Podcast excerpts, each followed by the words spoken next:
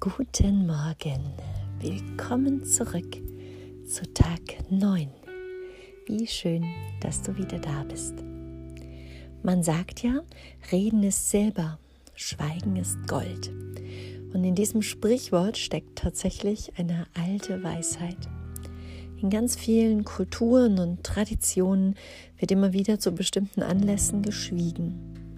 Schweigen weckt unser Bewusstsein und führt uns in die Innenschau. Schweigen hilft uns, neue Energie und Kraft zu tanken und zur Ruhe zu kommen, obwohl es vielleicht erstmal lauter wird im Geist. Wir kommunizieren den ganzen Tag. Wir reden und reden und reden. Beim Schweigen werden wir uns erst der vielen Gedanken, die wir haben, nämlich ungefähr 60.000 am Tag, bewusst.